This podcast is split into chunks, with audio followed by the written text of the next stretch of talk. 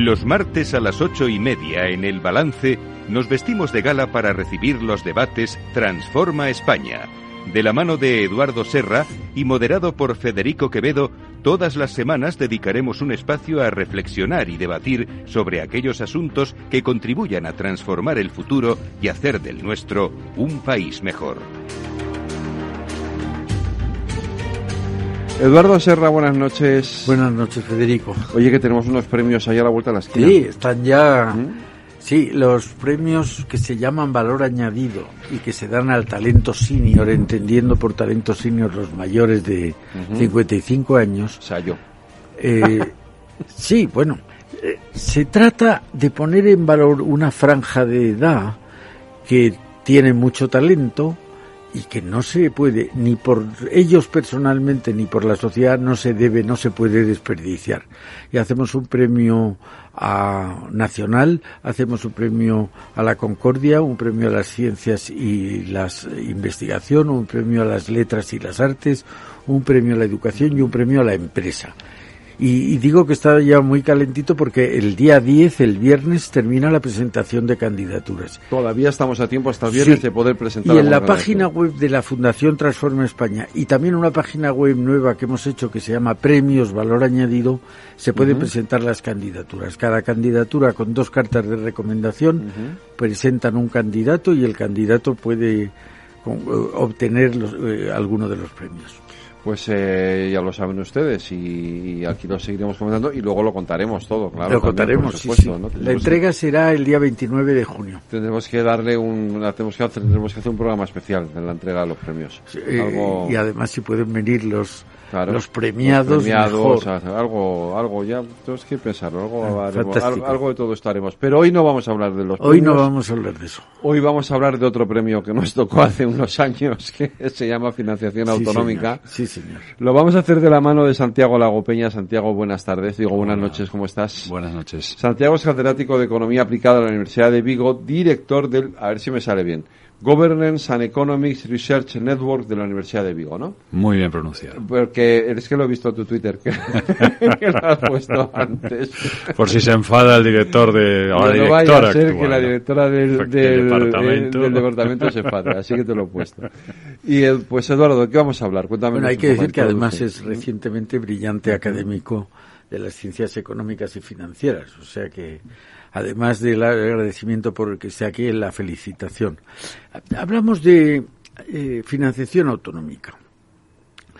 Las autonomías ha sido o es todavía un tema muy polémico. Mm, bueno. Y a la polémica yo creo que le viene muy bien como tratamiento el poner las cosas eh, en razón, en su sitio.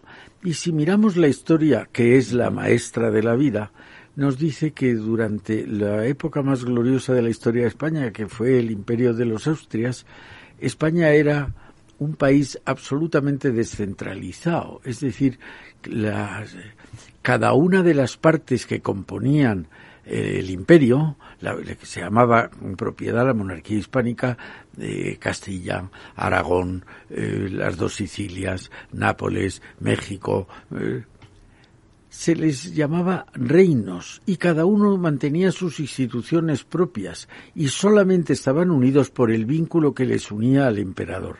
Hay una anécdota muy divertida que nadie que se conoce poco. Eh, se había conquistado una capital en los Países Bajos, en Flandes, y era costumbre entonces, como lo fue hasta Napoleón, de que los vencedores daban un almuerzo de homenaje al vencido. Y entonces le preguntaron los generales al servicio de la monarquía hispánica, al vencido, que era un general francés, general, ¿y, usted por qué defendía esta plaza? Dice, bueno, porque es francesa. ¿Y por qué dice usted que es francesa? Dice, bueno, porque la gente habla francés. Y entonces se miraron los generales españoles, uno era italiano, el otro era portugués, el otro era... Cada uno hablaba en una lengua. Entonces para ellos les sorprendía mucho que la lengua determinara la nacionalidad de una ciudad o de una región. Pero en fin, en cualquier caso, los Austrias, la época de apogeo de la monarquía española es una época de enorme descentralización. Se pierde el imperio de Europa y llega la guerra de sucesión y vienen los Borbones. Se había quedado Carlos II sin sucesión y llegan los Borbones. Y los Borbones tenían el modelo del abuelo de Felipe V, que era el primer Borbón en España, que era Luis XIV, el modelo, el paradigma del centralismo. Y además, eh, ya la monarquía hispánica no era lo que había sido antes, y entonces entienden que es mejor, más barato, entre otras cosas, la uniformidad. Y imponen un centralismo rígido se suprimen los decretos de nueva planta de los territorios. Entonces, eh, seguimos con ese centralismo, a veces se exacerbó, desde luego con la dictadura de Franco se exacerba el, el, centralismo y llega la Constitución del 78. Y la Constitución del 78 pretende ser, yo creo que por primera y única vez, la Constitución de todos. No es una Constitución conservadora, ni moderada, ni liberal, ni revolucionaria, es de todos. Y entonces hay que oír no solo a los partidarios del centralismo, sino también, y, mucho se les escuchó, a los partidarios de, las de la autonomía. Y se crearon las autonomías. Y hubo una discusión enorme que interesa en esta conversación ponerla de relieve, que era, se dijo, café para todos, para todas las eh, comunidades autónomas el mismo trato o la tabla de quesos, que cada uno podría elegir qué tipo de autonomía quería. Al final, primero en Andalucía y luego ya en general todas, nadie se, se conformaba con ser menos que ningún otro. Y se hizo el café para todos, pero el café para todos fue con mayores cotas de autonomía de las que se había pensado en un principio para las regiones de régimen especial. En Italia, eh, que la constitución era relativamente moderna, de después de la Segunda Guerra, habían decidido tener tres regiones de estatuto especial, Sicilia, Friuli, Venecia, Julia y Trentino, Alto Adige, y aquí se pensó en hacer Cataluña, País Vasco, quizá Navarra, Galicia, pero al final, como digo, se eligió café para todos. Entonces, ha seguido la carga polémica, pero yo creo que tienen ventajas e inconvenientes. Y quizá nadie mejor que Santiago, que ha estudiado la financiación autonómica, para que nos diga cuál ve él que son las principales ventajas y los principales inconvenientes si los tiene la financiación eh, autonómica. Yo termino diciendo, a mi modo de ver, la autonomía administrativa, el que mm, esté la administración más cerca del administrado, no puede tener más que beneficios. La autonomía política es más discutible. Estamos viendo hoy desdichadamente cómo desde gobiernos autonómicos se hace todo lo posible por perjudicar al gobierno nacional y eso es una cosa que no beneficia a nadie. Pero eh, ni siquiera a los supuestos o, nuevos supuestos secesionistas. Pero creo que ese carácter polémico y poliédrico de las autonomías merecía la pena que echáramos un cuarto de espadas para qué interesa más a España en el futuro. Pues Santiago, todo tuyo. Bueno, lo has explicado muy bien, Eduardo. Un poco más que añadir, algunas, algunas cuestiones eh, técnicas y... A ver, eh, es verdad que el, sistema, un sistema descentralizado de gobierno es más caro. Es más caro, cuesta más. Y es más complejo. Eh, porque hay que hay veces que hay que poner de acuerdo pues a, diferentes niveles de gobierno o a gobiernos en el mismo nivel, ¿no? Porque hay problemas comunes eh, y por tanto es más complejo y más caro.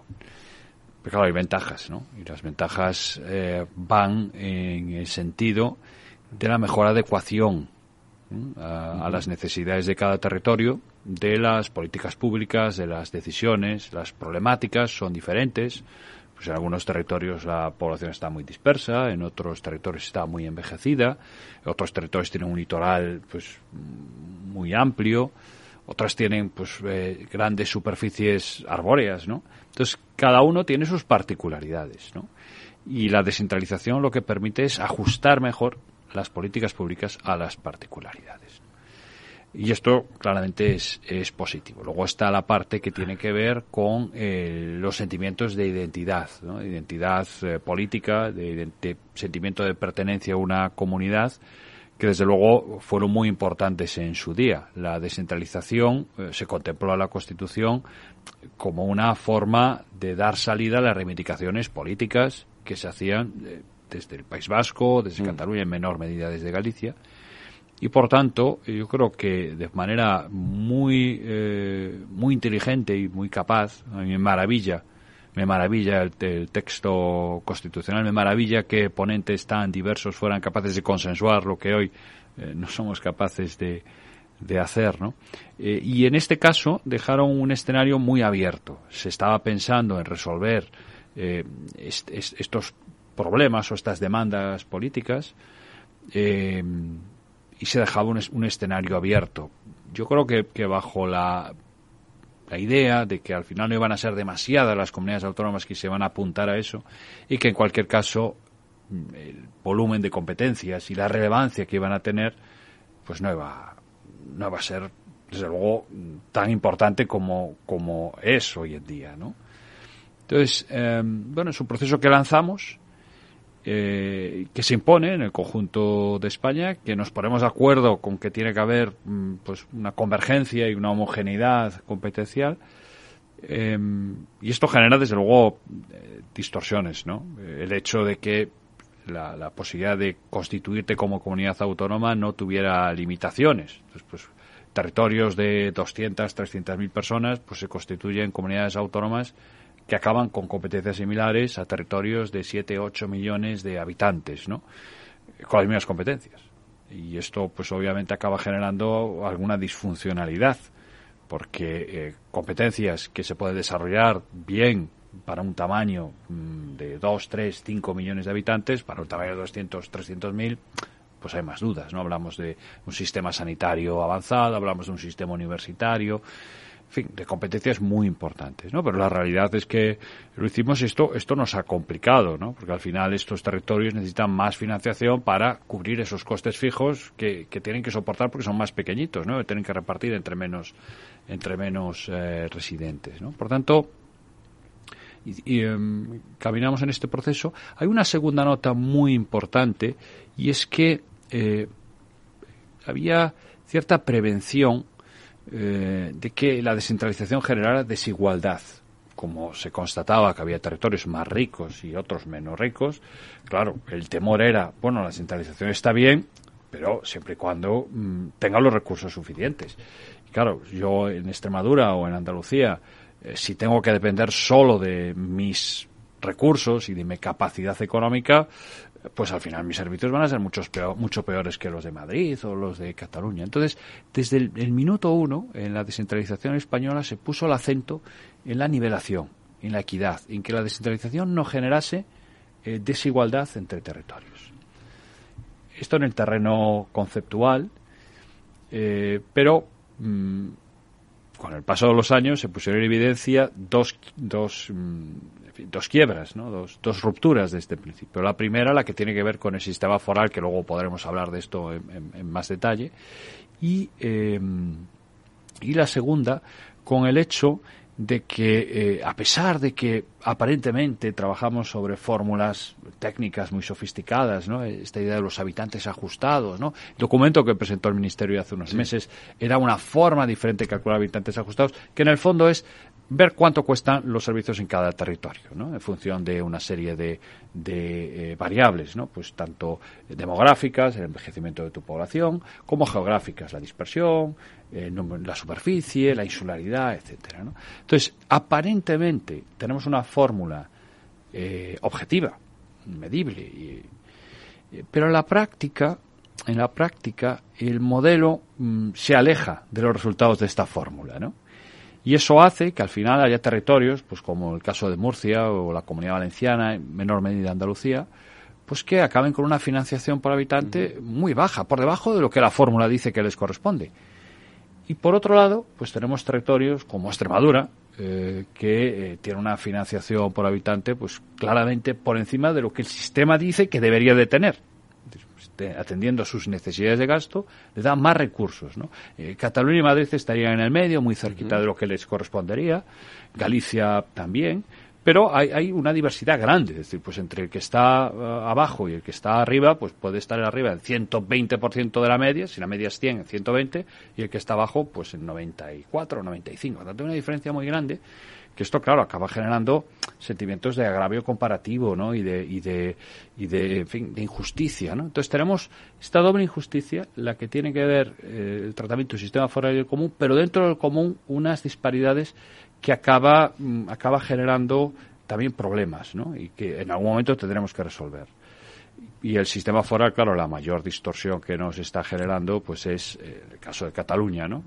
Pues con una capacidad fiscal similar a la del País Vasco y Navarra, acaba viendo que sus recursos, los recursos de la Generalitat, son muy inferiores por habitante que los que obtiene el País Vasco. Y esto al final dice, oye, yo, quiero un sistema como aquel, ¿no? Yo quiero, eh, no quiero ser tan solidario, quiero ser menos solidario, quiero ser como los vascos y los navarros, ¿no? Entonces, claro, en el fondo es un argumento, pues que, pues que tiene su base y tiene su fundamento. Entonces, digamos que eh, hemos hecho muchas cosas bien, hemos descentralizado muy rápidamente, somos un, un modelo a imitar en cuanto a la velocidad de la descentralización, en cuanto a muchos resultados de la descentralización, es decir, hay muchas cosas muy positivas, pero hay algunos problemas, algunos que son pecado original eh, del sistema foral, eh, y otros que requieren eh, reformas, requieren reformas. No, no es decir, todo está mal, lo hemos hecho muy mal, no, yo creo que hemos hecho muchas cosas muy bien. Hoy, hoy estamos más descentralizados eh, por ejemplo, en el ámbito tributario hay muchas quejas, ¿no? no tenemos suficiente autonomía, etcétera. En la Unión Europea es el país más descentralizado, está por delante de Alemania, de Austria, de Bélgica, y por tanto no es que todos, no, no, creo que hemos hecho muchas cosas bien, pero hay algunas cuestiones que tenemos que ajustar y que requieren reformas. El problema es que llevamos un montón de años eh, preocupados por otros asuntos y sin capacidad de lograr los consensos políticos básicos para afrontar estos retos. Y el problema es que el tiempo pasa y distintas, a distintos ámbitos, lo estamos viendo en España, eh, que eh, a pesar de que como país lo hemos hecho muy bien y somos un, caso de éxito, ¿no? La transición de la democracia y todo lo que eso trajo consigo, pero claro, mm, si no actuamos ya y si no reformamos, pues el éxito cada vez eh, pues va perdiendo lustre, ¿no? Y llegará un momento en que se diga, bueno, sí, empezaron muy bien, pero a partir de determinado momento, pues se extraviaron, ¿no? Y a mí esto es lo que más me preocupa. Sobre todo porque eso alimenta algunos discursos, ¿no? Que, que no oíamos hace tiempo y que ahora, sin embargo, están están más bien de moda, ¿no? El, discurso de la, de la, de la recentralización, ¿no? Que es ese, para, mí ese mayor riesgo. Yo creo que todos aquí, Eduardo, tú y yo también, somos absolutamente partidarios del, del, modelo del modelo constitucional y del modelo de la descentralización, pero es cierto que ese riesgo existe y que hay todo esto genera más que haya una parte de la población que, como tú dices, se siente agraviada o siente que no está bien tratada y que por lo tanto acabe eh, denigrando, degenerando, descontenta con el sistema, con ese sistema autonómico, ¿no? Sí, ahí yo creo que eh, lo que ha dicho Santiago hay eh, dos cosas. Una, este es un problema muy importante. Y por ocuparnos de otros temas mucho menos importantes no nos estamos ocupando de esto. Esto es uno. Y otro es la aparente incapacidad de la clase política de llegar a acuerdos. Y que parece que va a seguir. Sí, pero, eso es, eh, es un problema distinto. Es decir, y lo que hay es que si hay más capacidad de llegar a acuerdos, a lo mejor se podrían abordar temas como este del que hablábamos antes de la educación o tantos otros que necesitan de un acuerdo entre las, las distintas fuerzas políticas. Y luego hay otro tema que ha, subrayado Santiago, que es al principio eh, en España se subrayaba mucho la igualdad que hubiera la igualdad de los españoles, no solo ante la ley, sino la igualdad de trato en los servicios públicos y tal. Las autonomías han traído a colación que en vez de hablarse de la igualdad de las personas, se hable de la igualdad de los territorios. Es decir, lo, que ha dicho Santiago es evidente. Mire usted, hay, territorios que reciben más de lo que está prescrito y otros que reciben menos. Pero al mismo tiempo hay personas españoles que reciben un peor trato de servicios públicos, de sanidad, de educación, de y que otros. Y yo creo que los dos merecen eh, atención y si se me apurara, creo que las personas están por encima y por delante de los territorios. Es decir, tenemos que ocuparnos de los peor tratados. ¿Mm? Santiago. Sí, estoy, estoy muy, muy de acuerdo con esto que, planteas, ¿no? Yo creo que hay otra idea eh, que hay que subrayar. Para que un sistema tan descentralizado como el español funcione, todos, la inmensa mayoría de los españoles, tenemos que tener como eh, dos sombreros, ¿no? O sea, tenemos que tener el sombrero de nuestra comunidad, madrileños, extremeños, andaluces, tenemos que defender lo nuestro, valorar lo nuestro, identificarnos con lo nuestro, pero no puede ser el único sombrero que, que, que portemos. Tenemos también que portar un sombrero, el sombrero español, el sombrero de todos. De todos. El sombrero del interés general, el sombrero federal, el sombrero del gobierno central. Y cuestiones como, por ejemplo, si es justo o no un reparto, no lo podemos eh, analizar con el sombrero de nuestra comunidad autónoma. Porque claro, si hacemos esto, que es una lógica muy confederal, solo me interesa lo que me dan a mí, pues lógicamente siempre voy a encontrar mm, pegas y siempre voy a encontrar motivos para la queja. Si yo contemplo el conjunto, lo que observo es, bueno, ¿y yo en el ranking cómo estoy? Claro, si yo estoy de tercera en el ranking, no puedo quejarme de que me estén tratando mal. Claro, lo que, lo que nos encontramos hoy en día es que esto del agravio comparativo se extiende a todos los territorios de España. Entonces, es imposible, es imposible que al mismo tiempo a todos nos esté tratando mal. Porque, oiga, eh, eh, que, no son los húngaros los que deciden sobre nuestras cuestiones. ¿no? Entonces, a mí me, me, me parece que algo muy importante es entender que la descentralización exige, exige un gobierno central fuerte y exige una lealtad. La lealtad, Una lealtad de los gobiernos centrales, pero también de los ciudadanos. Es decir, a mí me debe preocupar, a mí como gallego me debe preocupar lo que le pasa a mis compatriotas valencianos y a mis compatriotas madrileños y a mis compatriotas eh, catalanes. Y si eh, objetivamente, objetivamente ellos están teniendo un maltrato o una situación o un problema, yo, como compatriota español de ellos, debo decir, hay que apoyar a esas personas o esas personas deben tener preferencia respecto a mi problema, porque su problema es más grave. Esa empatía es absolutamente fundamental, porque si no tenemos esta empatía, al final lo que somos es un reino de taifas. Somos un país confederal, no un país federal. Un país federal exige, insisto, que portemos los sombreros y que tengamos esa lealtad y esa, ese sentimiento, esa empatía y esa eh, esa idea de que formamos parte de una misma comunidad política. A mí muchas veces mm, se sorprenden cuando en Galicia digo y escribo pues que los peor tratados por el sistema son Murcia y la comunidad valenciana. Es que es, así, es objetivo, no, hay más que discutir. a mí me, claro, que me gustaría que a Galicia viniera más dinero ya, pero oiga, no es justo. No es justo que venga más dinero a Galicia antes de que venga a la comunidad valenciana o a Murcia. Entonces, esta capacidad de disociar tus intereses de lo que es un principio de equidad para el conjunto de los españoles, esto es absolutamente fundamental. Y en esto no estamos trabajando lo suficiente. La sociedad civil no trabaja lo suficiente. Los partidos políticos, desgraciadamente, acaban teniendo discursos muy diferentes eh, según estén en un territorio o en otro territorio. Los sindicatos les pasa lo mismo, los empresarios les pasa lo mismo. Y no puede ser tiene que haber discursos, eh, eh, discursos españoles. Es decir, si eres federalista convencido, tienes que ser profundamente español. Tienes que ser defensor de lo común. Y es perfectamente compatible, ¿no? Yo creo que además de esto, de hecho, los, los, los, es verdad que no en todas las comunidades autónomas hay diversidad, pero por ejemplo, caso de Galicia, ¿no? Eh, la gran mayoría de los gallegos se sienten tan gallegos como españoles. Sí, esto es cierto.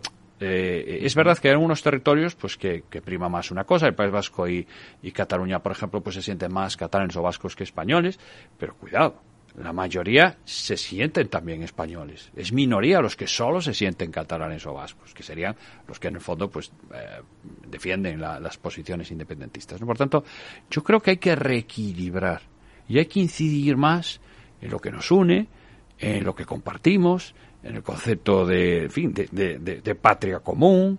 Eh, y esto es absolutamente fundamental y tenemos que defender, si Valencia y Murcia están mal financiadas, hay que decirlos, seas gallego, vasco, navarro.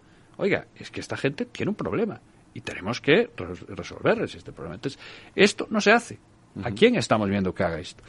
Y a mí esto me preocupa muchísimo porque parece que la solución de la descentralización española es convertirnos en confederalistas eh, reino de Taif. Y no es esto, nos hemos pasado. ¿no? Hay que buscar el equilibrio entre pertenencia a tu territorio, a tu comunidad política, que está muy bien, que lo defendemos muchos, yo me siento profundamente gallego, pero me siento profundamente español y no hay un problema. Santiago, ahora a la vuelta de la policía vamos a explicar bien esto de la confederación y la federación, que creo que es un tema, un asunto eh, interesante. Pero vamos un momento a la publicidad. Muy bien.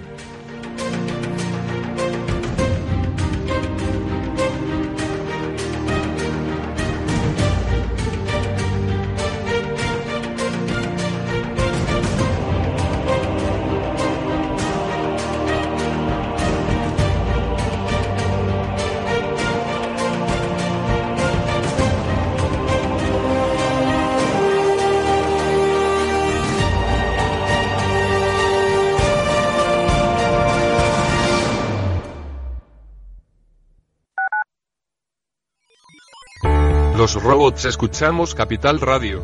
Es la radio más innovadora. Oímos a Saragot, con Luis Vicente Muñoz. Ahí le has dado. Esto es Capital Radio. Di que nos escuchas. ¿Está pensando en montar una empresa pero no se atreve a dar el paso en solitario? Busca una marca conocida y consolidada que le respalde en Franquiciados le ayudamos a elegir el negocio que más se ajuste a sus necesidades. Franquicias de éxito, innovadoras, de baja inversión. Los miércoles a las 12 en Capital Radio tienen una cita con el único programa de radio de España especializado en la industria de la franquicia. Franquiciados con Mabel Calatrava.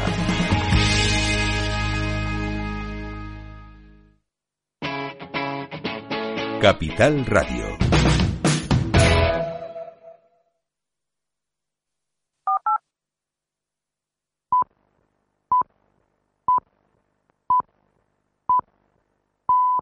Transforma España.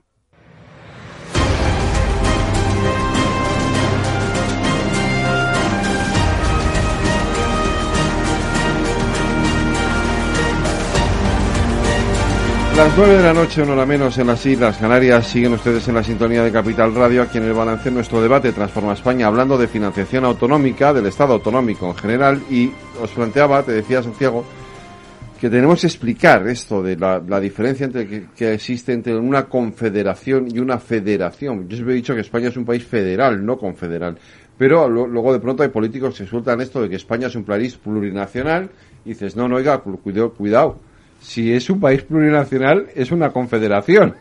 No es un país plurinacional. Una cosa es la plurinacionalidad y otra cosa es la pluriregionalidad, entre comillas. ¿no? Yo creo que se entiende fácil. Eh, eh, en las confederaciones, lo fuerte están las partes que la componen. Es donde está la fuerza. La Unión Europea es una confederación. La fuerza está en los países. Estamos construyendo, estamos avanzando. El proceso de construcción precisamente es que el, que el centro vaya ganando fuerza. Pero la fuerza hoy está en los estados.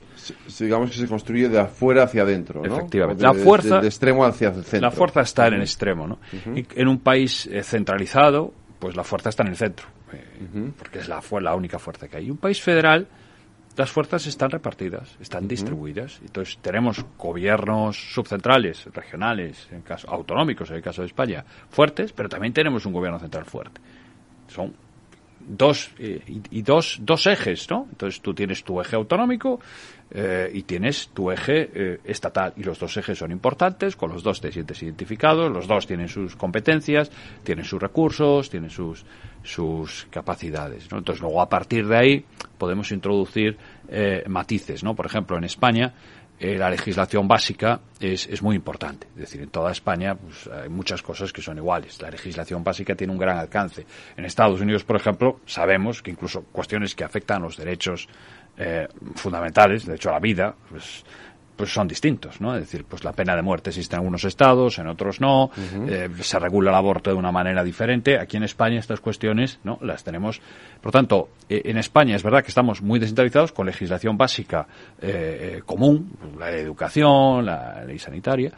Eh, pero, mm, en principio, somos federales en el sentido de o sea, que de estructura federal, ¿eh? jurídicamente no lo somos, pero eh, lo que es la, si, si, empiezas a, a, analizarlo, ¿no? Y empiezas a buscar eh, modelos de referencia, pues nosotros estaríamos entre los países con estructura federal. No nos faltan cosas, por supuesto, pero esta es un poquito la idea. Lo que ocurre es que, insisto, eh, eh, se nos ha ido la mano, ¿no? se nos ha ido la mano. Y, las dinámicas de las comunidades autónomas parece que lo, lo fagocitan todo. Entonces, no es posible eh, tener un debate sobre el Estado autonómico que no sea a través de los ojos de los intereses de tu comunidad autónoma. Y entonces, claro, esto, esto lo complica y lo dificulta todo, ¿no? Insisto mucho en esta idea de las, de las identidades, yo creo, estoy eh, completamente de acuerdo en eso. Por puntualizarlo, eh, matizarlo, yo creo que mm, el Estado confederal, como ha, dicho Santiago, como la Unión Europea, surge de la unión de Estados.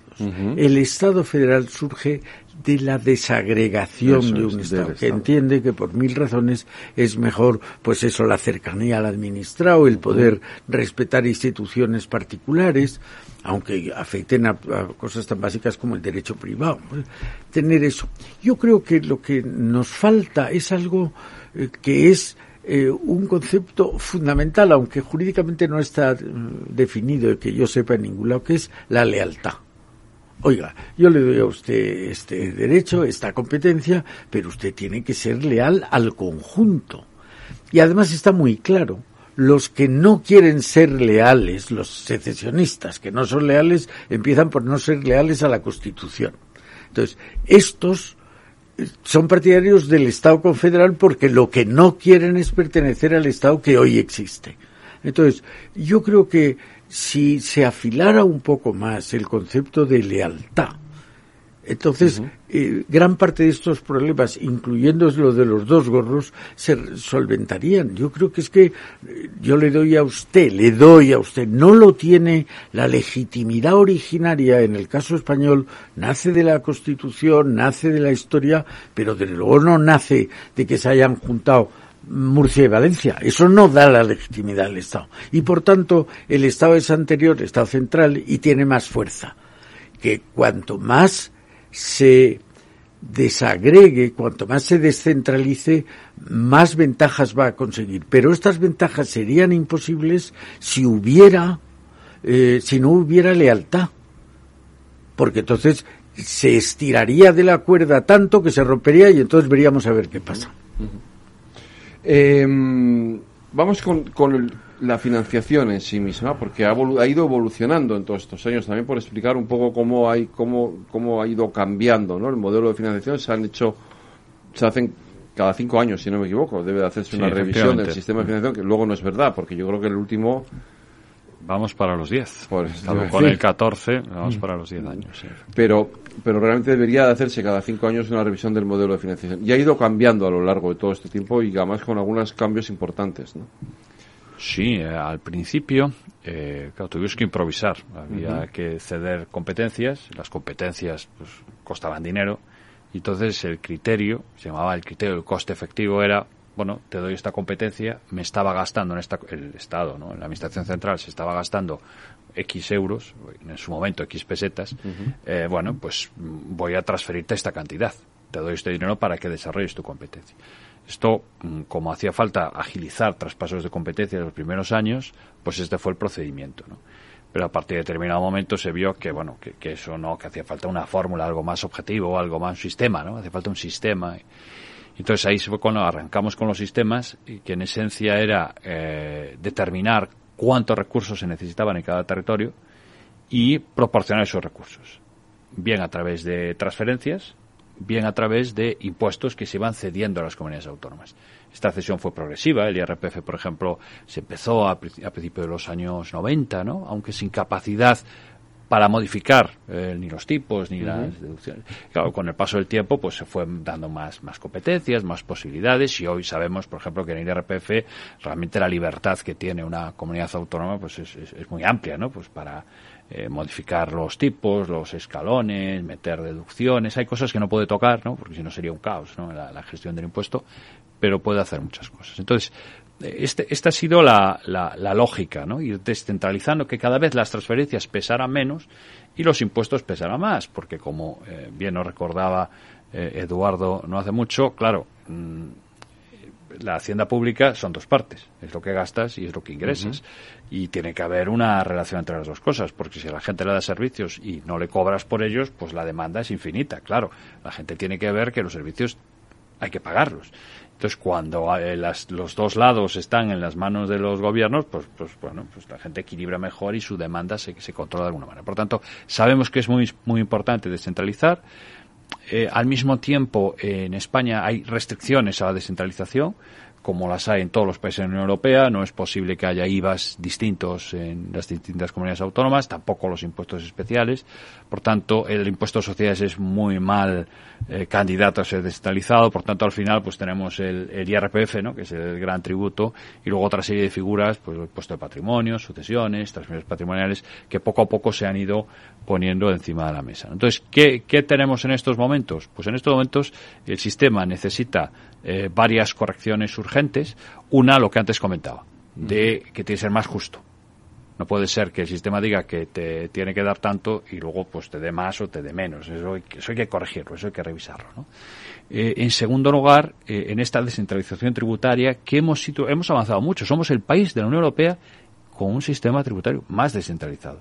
Pero hay, hay cosas que hay que mejorar. Por ejemplo, ahora la, la presidenta Ayuso hoy políticamente decide rebajar el IRPF, lo tiene que incorporar en los presupuestos del año 2023, pero las retenciones no se, no se cambian no hay posibilidad de que las decisiones autonómicas sobre tipos tal, se trasladen a las retenciones, cosa que si hiciera la ministra Montero sí ocurriría, incluso lo pueden hacer dentro del propio año, como hizo el ministro Montoro en su día, que modificó las retenciones de IRPF a mitad del año pues para obtener más recursos, etc. Entonces, por ejemplo, este tipo de cosas hace falta ajustarlas, ¿no? Es decir, el sistema tiene que funcionar mejor. Entonces, yo diría que tenemos el problema de la, de la equidad, eh, tenemos la necesidad de medir un poquito mejor cuánto cuestan los servicios en cada territorio, aquí tenemos que avanzar, es lo que quiso hacer el Ministerio con ese documento que lanzó. Tenemos que mejorar la descentralización tributaria y luego hay una serie de problemas que están alrededor y que son serios. ¿no? Por ejemplo, todo lo que tiene que ver con ese endeudamiento, el Fondo de Liquidez Autonómica, eh, que está en manos del Tesoro, son las comunidades autónomas las que le deben el dinero al Tesoro. Hay mucha diversidad. Cataluña y la Comunidad Valenciana acumulan pues, la mayor parte de, de, esas deudas, ¿no? Y claro, es un volumen muy importante que les estamos financiando. El Tesoro, junto a los españoles, está financiando esas comunidades autónomas y tenemos que ver cómo eso podemos metabolizarlo, porque si ahora mismo estas comunidades autónomas tuvieran que ir al mercado a financiar su déficit y refinanciar su deuda, eh, tendrían un problema, afrontarían unas primas de riesgo, pues como sabemos algo en España de las primas de riesgo, bueno, pues estas comunidades autónomas afrontarían también eh, primas de riesgo, ¿no? Y luego pues tenemos algunos otros asuntos ya eh, de, menor escala. ¿Y dónde está la gran dificultad? la, la gran dificultad de verdad está en el reparto. Es decir, todo el mundo exige que, que, más recursos eh, mirando solo lo suyo. Ya. Y entonces, claro, esto mm, pues tiene difícil solución, porque si no somos capaces de ponernos de acuerdo en que tenemos que ver desde arriba, tenemos que ver los problemas como españoles y discutir sobre criterios de justicia como españoles, que si el único criterio es, oiga, yo quiero más, bueno, pues todos queremos más, pero oiga, eh, esto... No hay para todos. No, hay para todos, ¿no? Es imposible que todos mejoremos al mismo tiempo en términos relativos. Es decir, es imposible, ¿no? Técnicamente. Entonces, este es el, gran problema que tenemos. Es el gran problema que tenemos. Y luego, por supuesto, a esto se le añade la complicación eh, de Cataluña, ¿no? Y es que Cataluña siente que no quiere sentarse con los demás, que no es una más, eh, y que lo que ellos querrían es algo más parecido a lo que hay en el sistema eh, foral. Pero no lo quisieron en su momento. No lo quisieron en su momento, porque yo creo que poca gente eh, se podía imaginar que las comunidades autónomas, que, todo esto iba a ser tan importante. ¿no? Entonces dijeron, bueno, pues, pues no, no, eso es un, Eh, pero pero estos estos son los los las complicaciones fundamentales. Pero para mí el problema de verdad está en que no observamos el sistema como españoles. Solo lo observamos y lo analizamos como madrileños, catalanes, gallegos, eh, y así es muy difícil hablar de eh, corregir inequidades, corregir... Eh, para mí este es, el, es el, el, gran problema. Nos falta, nos falta un enfoque de Estado, un enfoque global. Altura, altura de miras. Eso significa que falla eso que se supone que incluye la Constitución, que son los mecanismos de solidaridad interterritorial. Efectivamente, en la práctica los resultados no funcionan. Luego, si, si, metemos en la discusión pues lo del sistema foral, la cosa aún se complica más, ¿no? Eh, y hay un, problema, es que Cataluña, cuando el año 12, en la persona de Artur Mas. Vino a la Moncloa a hablar con Rajoy a pedirle un él decía no quiero no quiero llamarle mm, el, pacto, eh, no no porque había el cupo y él decía yo no, quiero llamarle el cupo. para que no piensen que pero hay un problema que no tiene solución. Los vascos son dos millones y algo y ahí y puede haber dinero o para darles o para no exigirles lo que exigimos a los demás, pero con Cataluña, que son siete millones y pico, no había esa eh, capacidad. No el conjunto podía permitirse el lujo de un privilegio. La palabra privilegio viene de antiguo, del latín lex privata, privilegio. Vea una ley podemos dar privilegio a uno. Pues sí, este sea más o menos, aunque este está en la Constitución y por tanto mientras no lo modifiquemos eh, hay que tenerlo en cuenta, pero no podemos darle privilegios a todos, porque es que simplemente lo que decías tú antes no hay. Si tiramos de la manta por todos lados, pues al final todos nos quedamos destapados. Entonces, yo creo que ese es un tema eh, básico. No podemos dar privilegios a todos. ¿Y qué hacemos? ¿Lo tienen los vascos y los navarros? Vale, ¿se lo damos a los catalanes? Pues mire usted, habrá que pensar en otra solución porque esa no cabe porque no hay recursos suficientes no yo creo que eso es pero vamos me parece que lo principio otra vez de vuelta es tenemos que ponernos el gorro español tenemos que tener en cuenta que la suma vale más que las partes la suma de las partes vale más y tener esa consideración de en todos tener un ojo conjunto. Y el otro si queremos individual pero uno conjunto que nos permita llegar a pactos. Porque esto se puede corregir con un modelo de corresponsabilidad fiscal distinto. O sea, una extensión del cupo o, de la, o del sistema de recaudación eh, autonómico, una, alguna fórmula parecida a la del País Vasco, pero para todas las comunidades autónomas. Pues Eso se ha planteado en alguna ocasión. Sí, se ha planteado y es una, es una posibilidad. Pues es que vaciaríamos de capacidad financiera a la Administración Central, ¿no? Entonces, bueno, pues claro, cada uno iría a, tendría sus recursos para las competencias, pero luego las competencias comunes, ¿quién nos las pagaría, no? ¿Quién nos pagaría? Seríamos un Estado confederal. Claro. Eh, y entonces este, este, es el, este es el problema, buscar los equilibrios. De todas maneras, en el sistema foral es muy importante, eh, es muy importante entender que una cosa es el sistema foral y otra la aplicación práctica, quiere decir el importe del cupo vasco y la aportación navarra. Me explico. El sistema foral es una anomalía. No, no existe en los países federales. Es decir, porque el sistema eh, foral significa que el Estado, la Administración Central, renuncia a su poder tributario en una parte del territorio. Esto no se hace en Estados Unidos, no se hace en Canadá, en los países federales no se hace, no se renuncia a eso. Aquí, bueno, pues es una cosa que viene del pasado, de otro momento, de otra configuración de los estados. De, eh, bien, vale. Y, para cambiar eso tendríamos que cambiar la Constitución, tendríamos que... Esto nos genera algunos problemas, pues lo sabemos, las vacaciones fiscales vascas, ¿no? Que llegaron hasta los tribunales europeos. Eh, pero con esto podemos vivir. Sí, sí, a la hora de calcular cupo y aportación, que no están definidos en la Constitución, la fórmula de cálculo, por tanto no hace falta cambiar la Constitución para calcularlo mejor, eh, se calcula como es debido. Y el hecho de tener un sistema foral o común no debería darte sistemáticamente muchísimos más recursos, pero muchísimos más recursos que eh, el, el, el, foral que el común. ¿no? Y esto es algo que deberíamos corregir. Es muy difícil, es muy difícil. ¿eh?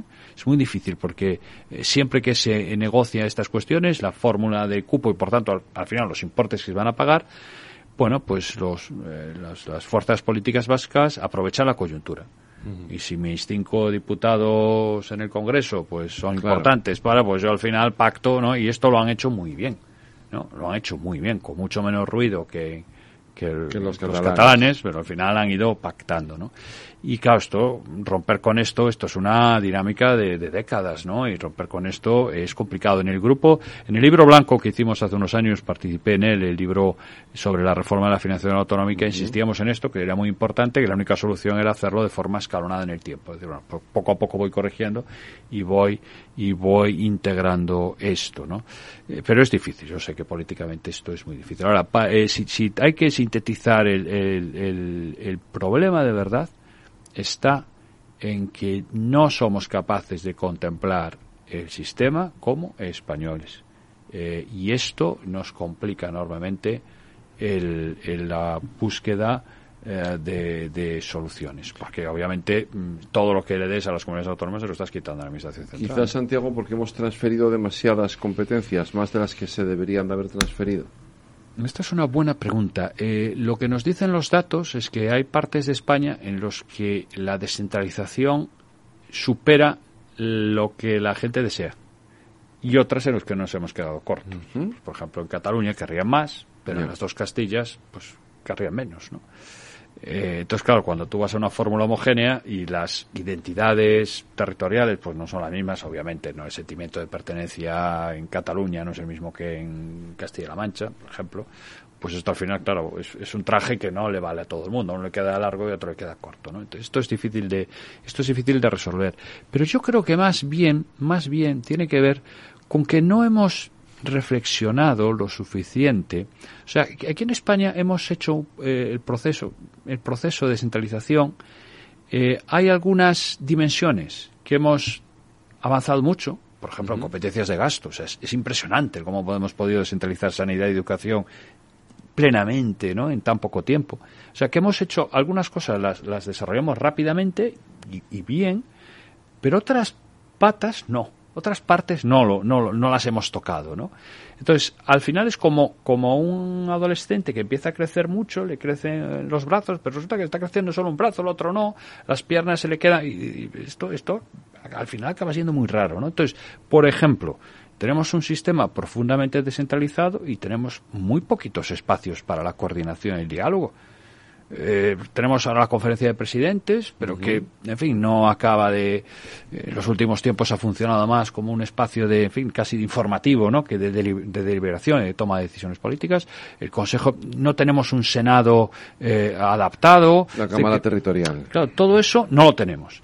Y no tenemos la cultura, eh, esta cultura que antes decía, la cultura federal, que es un, al final una cultura de lealtad. Es decir, es lo mío, pero es lo de todos, ¿no? Al mismo tiempo. Y, muchas veces lo que percibes, o sea, tú en un parlamento autonómico, eh, difícilmente vas a escuchar que un parlamentario autonómico de cualquier partido eh, vaya a defender eh, pues que otra comunidad autónoma tiene eh, más derechos que la suya porque está peor y esto es objetivo, esto se puede medir, pero si lo haces, dices, oiga, no puede ser, ¿no? Esto, o sea, que, nos hemos pasado.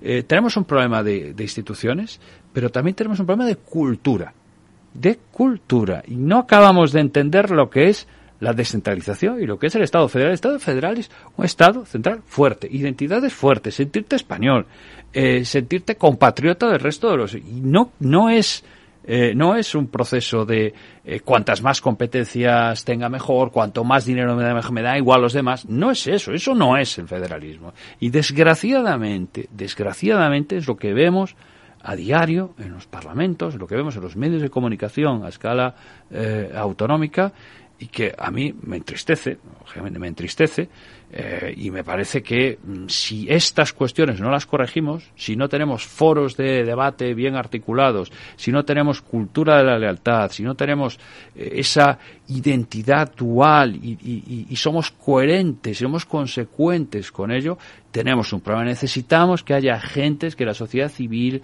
que los agentes socioeconómicos, que los partidos políticos tengan un discurso eh, que valga para toda España. Unitario. Unitario en algunas cuestiones. Entonces, eh, no puede ser que yo vaya de campaña electoral a Extremadura y diga, os tratan muy mal, hay que mejorar vuestra financiación.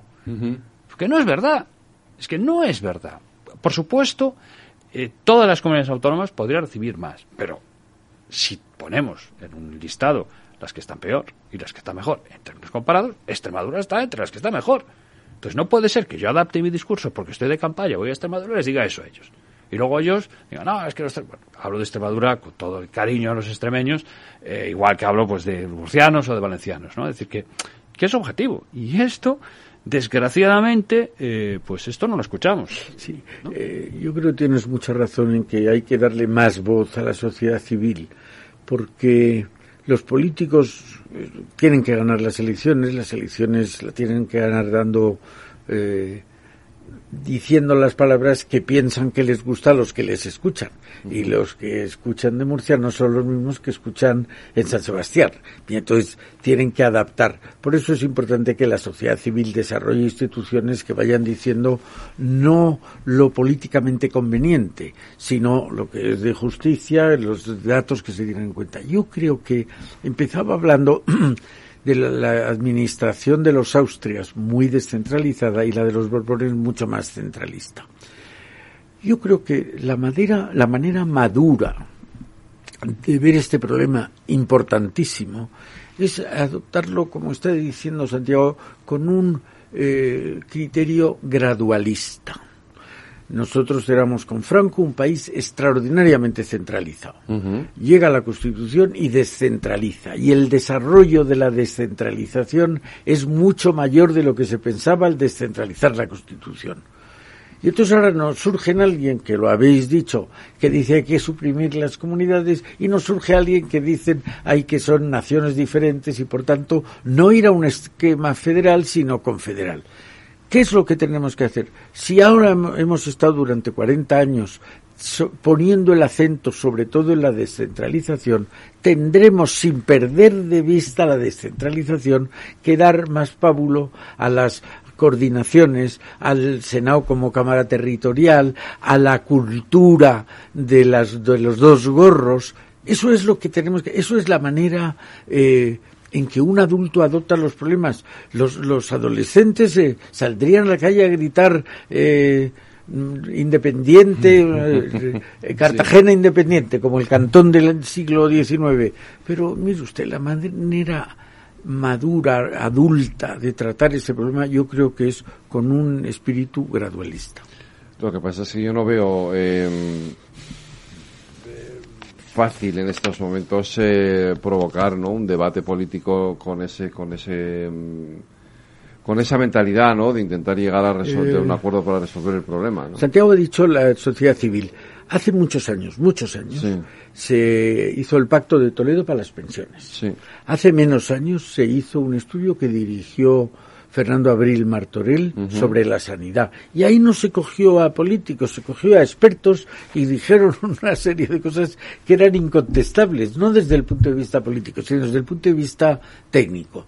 Bueno, pues aquí, que no es el momento más oportuno ni el más sencillo y tal, probablemente hay que empezar por eso de decir, vamos a coger a los que más saben de esto y además con un origen eh, diverso, y vamos a ver qué, cuáles son las conclusiones que sacan. Y esto que se ponga a debate a la sociedad española que ya tiene madurez suficiente para eh, abocar este problema desde un punto de vista gradual.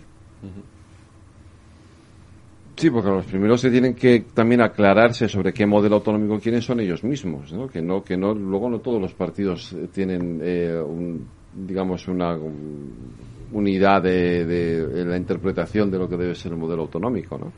Es verdad, y los agentes sociales en general también, ¿no? que son muy importantes. Yo creo que esto es clave y por eso no tenemos una reforma aplazada desde el 14, cuando en el 17 nos convocaron. Estaba Soraya Saez de Santa María, estaba Cristóbal Montoro. Eh, yo fui escogido por el Parlamento de Galicia con el apoyo del Partido Socialista y del Partido Popular. Eh, y bueno, fuimos allí, hablamos, discutimos, tal identificamos una serie de, elementos, objetivamos ¿no? todas estas cuestiones, pusimos los rankings, dijimos muchas cosas. Yo creo que, sabiendo que hay algunas cuestiones, cuidado, que son cuestiones políticas difíciles, ¿no? que esto también tenemos que decidir. Eh, porque eh, es, es, cierto que hay países federales en los que no se nivela tanto como en España, no se iguala tanto. En Estados Unidos no se iguala nada. Cada uno, cada palo aguanta su vela, ¿no? Eh, en Canadá o, en Suiza se nivela, pero una parte, los territorios más desarrollados tienen más dinero que los menos desarrollados. En España, pues eh, vuelvo a Extremadura, ¿no? Extremadura, que es la comunidad autónoma con menor PIB per cápita, es decir, de menor capacidad potencial económico de España, eh, tiene más financiación por habitante que la Comunidad de Madrid o que Cataluña.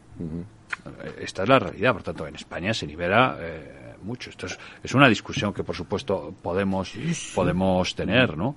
Pero yo creo que, que o, creamos los espacios y, sobre todo, sobre todo, empezamos a trabajar en, en lo que supone eh, gobernar un país descentralizado, eh, y la descentralizado no confederal, quiere decir un país en el que hay dos niveles de gobierno, en el que tiene que haber lealtad, en el que tiene que haber una convivencia, en el que tiene que haber una coordinación. Es decir, si maduramos en nuestra comprensión de lo que supone lo que hemos creado, o, lo vamos a tener muy difícil en el futuro mm, en, cualquier coyuntura, ¿no? Es decir, por ejemplo, la coyuntura de la pandemia eh, eh, reflejó eh, estas carencias eh, para la toma de decisiones conjuntas, reflejó problemas de coordinación, no de incapacidad de los gobiernos autonómicos, cuidado. Por ejemplo, las campañas de vacunación pues fueron un éxito en todas partes. Es decir, no, tenemos un problema tanto de calidad de los servicios como de esos otros elementos eh, que hacen que el sistema no, no, no funcione bien. Entonces, yo creo que, que estos intangibles, ¿no?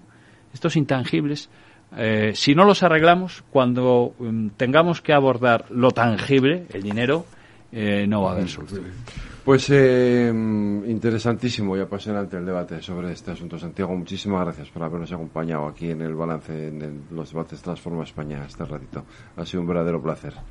Placer ha sido mío. Y Eduardo, te espero la semana que viene. La semana que viene y hablaremos de los premios. Eso es. Un abrazo. Gracias.